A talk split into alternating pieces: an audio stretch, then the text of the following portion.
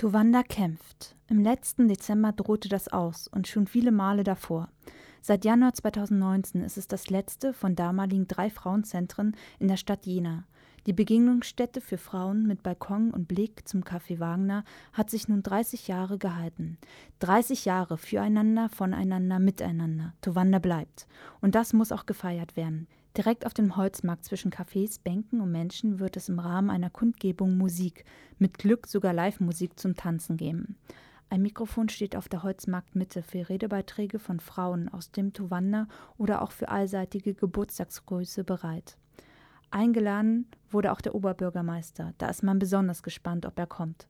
Aber auch die Gleichstellungsbeauftragte Kerstin Haupt ist vielleicht zu Gast. Ganz neue und interessierte Menschen können sich vernetzen und dem Frauenzentrum an diesen Tage auf dem Holzmarkt in geballter Form begegnen. Vertrauten Towanda Frauen dagegen erwartet ein Wiedersehen. Mit Nasen- und Mundschutz kann jeder und jede an diesem Freitag zwischen 14 und 17 Uhr auf dem Holzmarkt mit dabei sein.